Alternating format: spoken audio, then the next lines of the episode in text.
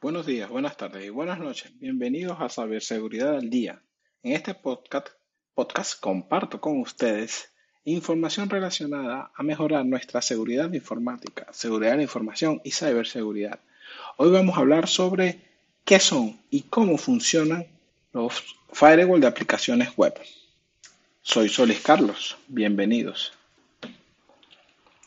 Eh, los sitios web, aplicaciones web, servidores web, son el objetivo primario de los ciberatacantes. Muchos de los ataques más comunes a, a los servidores web incluyen inyección de código SQL, cross-site scripting y denegación de servicio distribuido.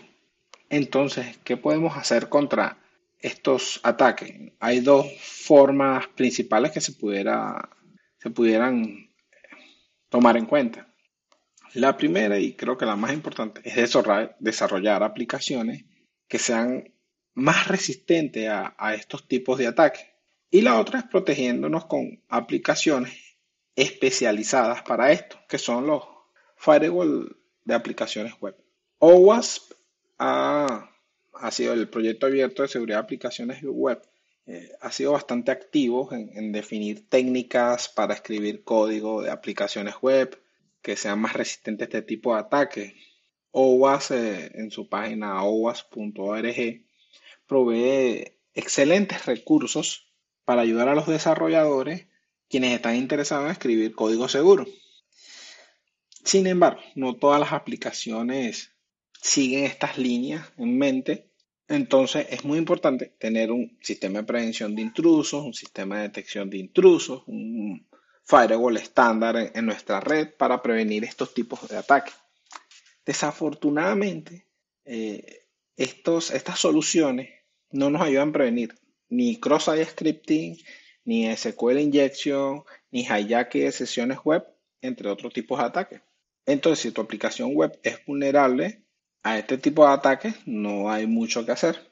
Entonces, para ayudar a proteger a las aplicaciones y los servidores web, tienes que considerar agregar un firewall de aplicaciones web dentro de tu red. Como los otros tipos de firewall que hablamos en el episodio de ayer, los firewall, los, los cortafuegos de aplicaciones web pueden ser de hardware, pueden ser de software o pueden ser de ambos. Los firewall de aplicaciones web generalmente, eh, los de software generalmente son como plugins al servidor o están dentro del código del servidor web. Sin embargo, no importa si, si este es software o de hardware, los firewall de aplicaciones web analizan eh, las peticiones GET y POST que se envían así sea HTTP o HTTPS. Y también se aplican reglas para identificar o filtrar posible tráfico malicioso. Así como hablamos ayer que había tres tipos de, firewall, que los invito a escuchar el episodio de ayer para saber qué es un firewall en general. Eh, los firewall de aplicaciones web están básicamente especializados en analizar el contenido del paquete, no solo las cabeceras, como hacen los firewall normales. Los firewall de, aplicaciones web eh, agarran o toman el tráfico malicioso mucho mejor que otras soluciones de, seguridad para los servidores. Y cuando está bien implementado, ayuda a, cumplir regulaciones de organizaciones como PCI o HIPAA, entre otras.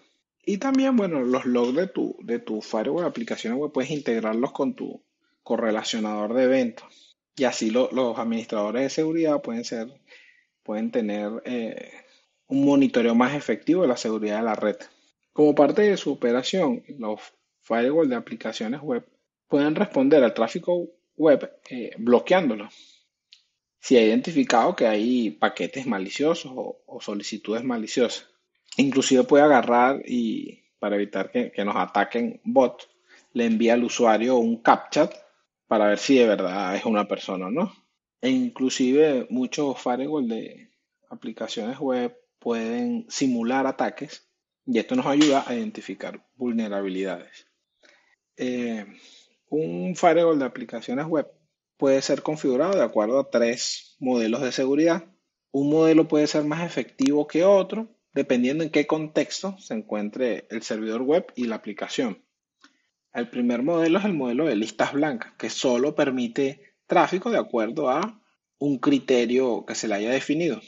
Por ejemplo, si solo eh, permite tráfico HTTP GET de determinadas IP o rangos de IP, solo va a permitir eso, no permitirá algún otro rango. Este modelo es muy efectivo eh, y aplicando metáforas pudiera ser como una red de pescar para bloquear posibles ataques. El problema con las, redes, con las redes de pescar es que a veces los pescadores atrapan cosas que ni siquiera pueden vender o, o consumir, ¿no? Entonces las listas blancas van a bloquear mucho tráfico legítimo. Las listas blancas o el modelo de listas blancas eh, es probablemente la mejor solución para redes internas, que está diseñado solo para limitada cantidad de usuarios de, una máquina, de un servicio.